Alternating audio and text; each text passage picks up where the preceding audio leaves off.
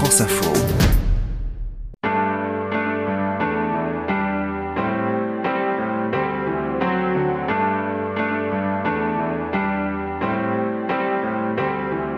Je suis Bertrand Dical. Voici Derrière nos voix, un podcast de France Info.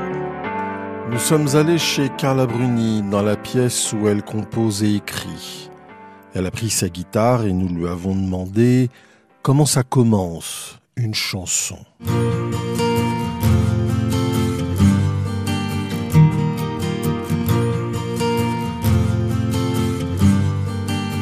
Je sais pas tellement comment ça commence. Il est certain que ça commence par quelque chose qui respire, quoi, et qui bouge à l'intérieur de soi. Personnellement, si j'écris les paroles et la musique, je les fais souvent ensemble.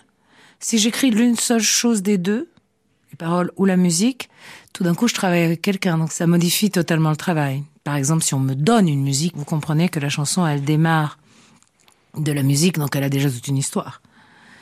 Et après, les paroles ne viennent que porter comme ça les notes ou les entourer ou les enlacer. Mais globalement, une chanson où l'on fait paroles et musique, c'est 90% de mes chansons quand même. Je les fais euh, d'une manière très spontanée et assez difficile à, à décortiquer. C'est très compliqué parce que ça s'embrasse les paroles et la musique, ça s'entremêle. Parfois on arrête les paroles parce que la musique vient récupérer quelque chose. Parfois la musique donne le contraire des paroles, c'est une musique joyeuse sur des paroles sinistres ou inversement. Il y a des chansons qui naissent quand même d'une envie de texte. En ce qui me concerne, la chanson n'existe pas sans musique. Sinon, c'est un poème. Il n'y a pas de chanson sans musique. Très très vite, j'ai besoin de la musique. Pour moi, la chanson, c'est la musique. Mais je dirais un bon petit 80%. Hein. Après, il y a 20% de texte. Si c'est ne me quitte pas, avec le temps, euh, le mal de vivre, euh, ou je sais pas, je suis venu te dire que je m'en vais, c'est mieux. Mais par exemple, je suis venu te dire que je m'en vais, c'est une chanson de musique. Le texte, c'est cinq phrases. Elles sont charmantes, mais bon, on a compris. Mais qu'est-ce qui est magique dans cette chanson? C'est absolument, absolument la musique et la production qui entoure cette musique et qui la porte d'une manière étonnante. On a envie de partir en voiture vers le soleil, alors que c'est une chanson tristissime. Donc euh, la musique nous mène ailleurs. Je suis venu te dire que je m'en vais. Et tes larmes n'y pourront rien changer. Comme d'ici bien Verlaine, au vent mauvais. Je suis venu te dire que je m'en vais. Si on prend par exemple euh, les feuilles mortes, Prévert, Cosma, super. Mais qu'est-ce que c'est les feuilles mortes hein? Qu'est-ce que c'est? C'est une chanson qui nous ressemble, toi qui m'aimais, moi qui t'aimais, nous vivions toujours ensemble, toi qui m'aimais, moi qui t'aimais. Très beau. Mais qu'est-ce que c'est exactement les feuilles mortes? C'est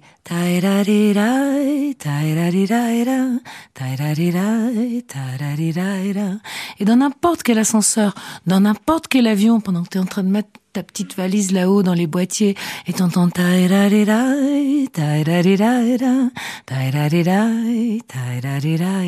cette petite descente chromatique. C'est ça les feuilles mortes. Et c'est ça au Japon, c'est ça en Inde, c'est ça en Chine, c'est ça au Zimbabwe. Dans les cordes de Django, c'est ça les feuilles mortes. Et sous une trompette, c'est ça les feuilles mortes. À la seconde où quelqu'un fait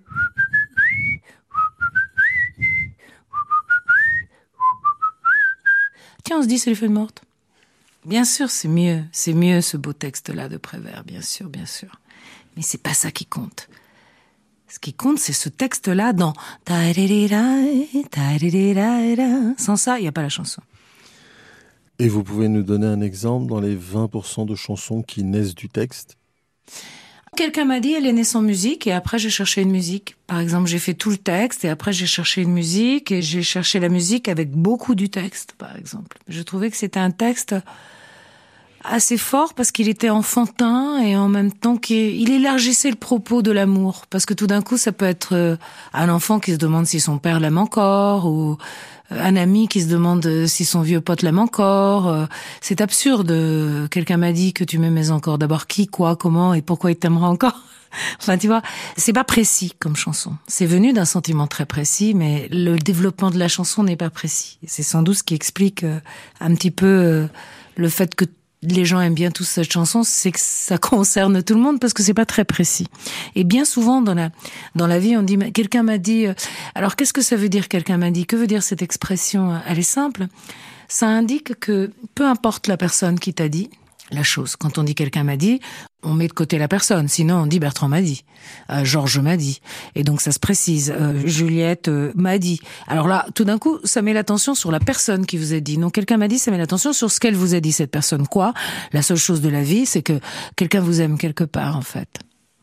Donc c'est une chanson vraiment d'enfant. Parce que quand on est enfant, on est comme ça, on est en train d'attendre quelque chose. Et j'avais les paroles, j'avais pas la musique, et j'avais lu cette merveilleuse interview de Bob Dylan, dans laquelle il disait, quand je crois que j'ai un bon texte et que j'ai pas de musique, je prends un tube, je prends les harmonies du tube, et puis je mets mon texte dessus.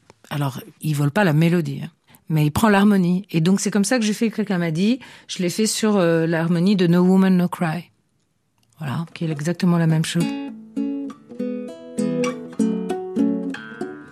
No woman no cry.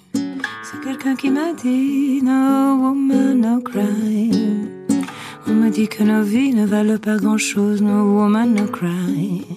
C'est quelqu'un qui m'a dit no woman no cry. Everybody's got to understand it. Ring the bell and let the people know. Oh, we're happy and we're celebrating. Quelqu'un qui m'a dit que tu m'aimes encore. C'est quelqu'un qui m'a dit que tu m'aimes encore. Mm, Everybody's got to understand it. Ring the bell and let the people know.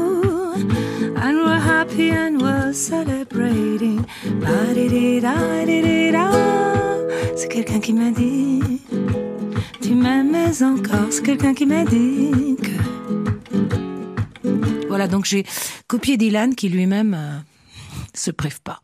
Ça m'a ouvert des possibilités. Quand les génies font des trucs, au fond, c'est des locomotives, les génies. Et on est les wagons.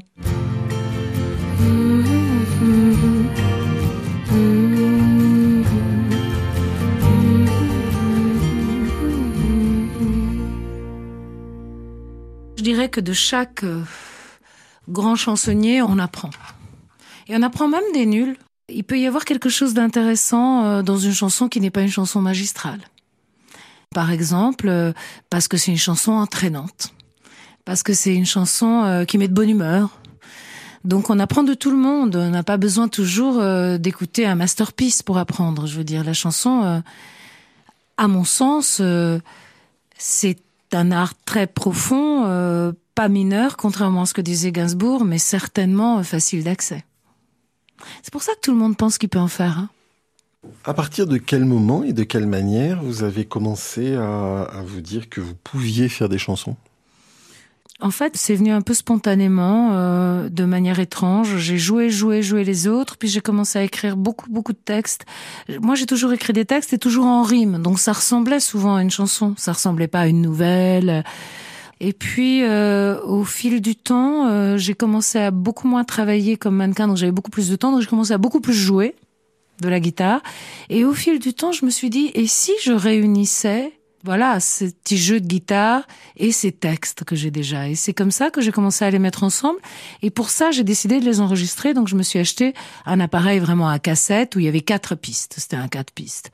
Mais c'était amplement suffisant. Je mettais un clic, je faisais une guitare, après je faisais une voix et après je réécoutais. Est-ce que c'est une chanson? Mais oui, c'est une chanson, pardi. C'est pas une bonne chanson, mais c'est une chanson.